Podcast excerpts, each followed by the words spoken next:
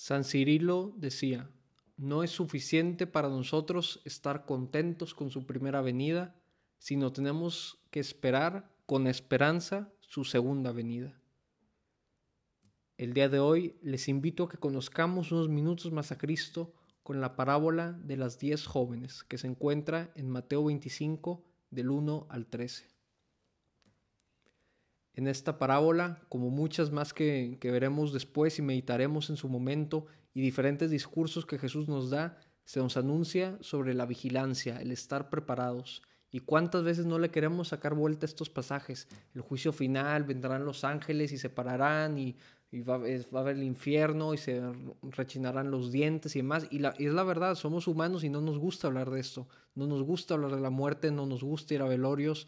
Y, qué bueno, porque significa que, somos muy felices en esta vida y que, y que en verdad hemos encontrado en esta vida felicidad y felicidad profunda.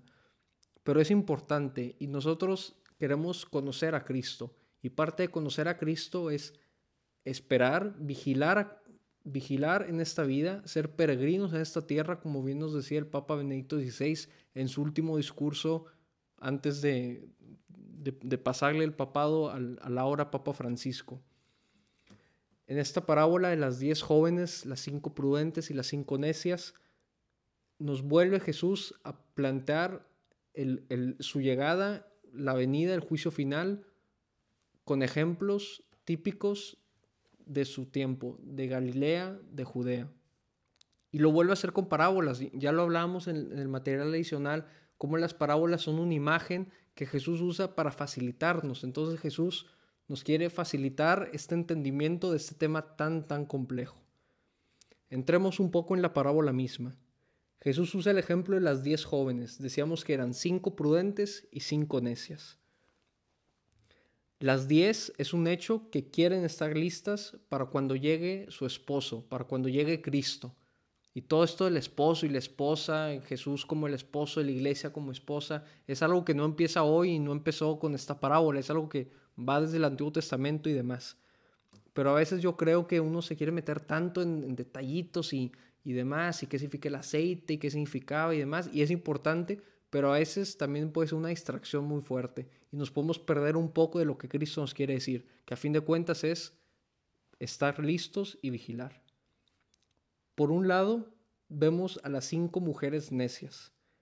En, el, en la parábola se menciona que ellas toman su lámpara y sin prepararse mejor salen a la espera de Cristo.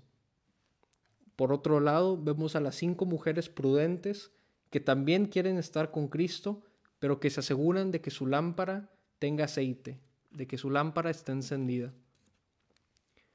Esta espera, las diez mujeres están esperando. Están esperando a Cristo y no saben cuándo vendrá. Después de mucho tiempo, son invitadas a ir con Él. Por fin ha llegado el momento, ha llegado la hora.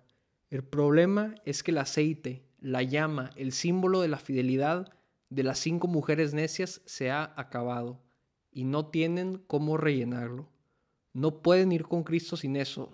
¿Cómo puedes ir a Cristo si se te acaba la fidelidad, si no estás listo en el momento indicado? Las otras cinco mujeres prudentes, como menciona la parábola, sin pensarlo dos veces y con sus lámparas listas, salen al encuentro y son recibidas en la casa del Padre.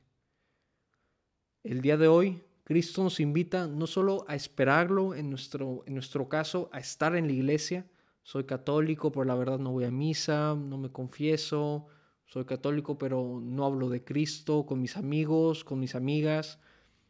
Hoy Cristo nos invita a mantener viva nuestra fe, nuestra lámpara, a mantenerla limpia y lista a través del amor a Cristo y el amor al prójimo. Es un hecho que no sabemos cuándo vendrá. Cuándo es el juicio final no depende de nosotros. Lo que sí podemos hacer es estar listos. Jesús nos ha dejado a la iglesia como puente para llegar al cielo. No, no solo seamos parte de la iglesia como uno más, sino seamos activos en la iglesia.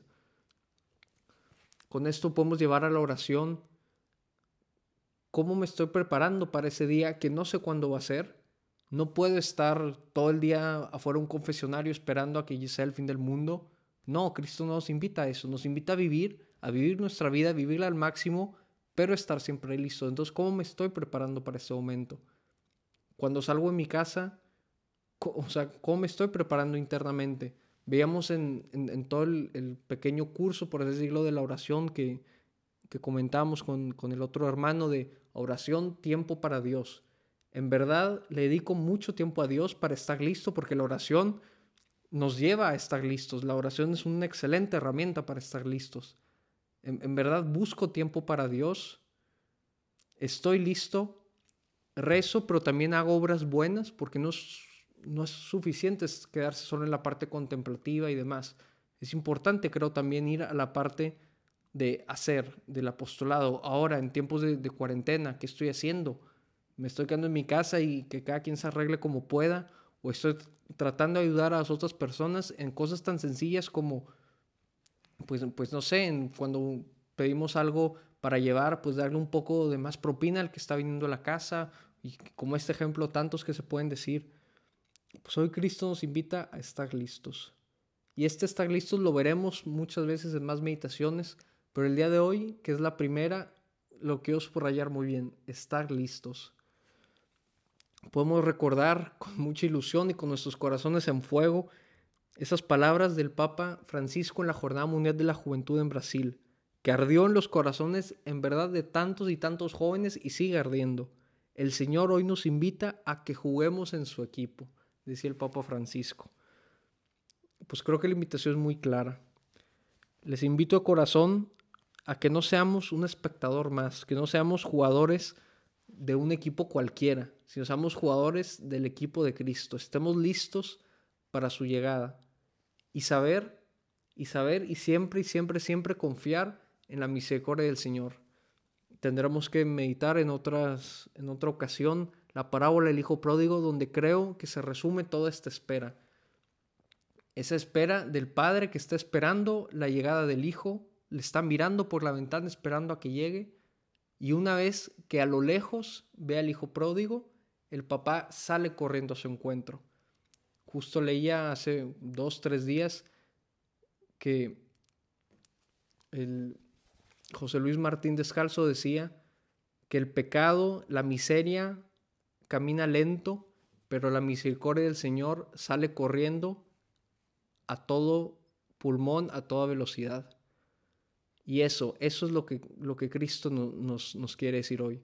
Estemos listos Sí, hagamos todo lo que podamos para estar listos y al final siempre confiando en su infinita misericordia.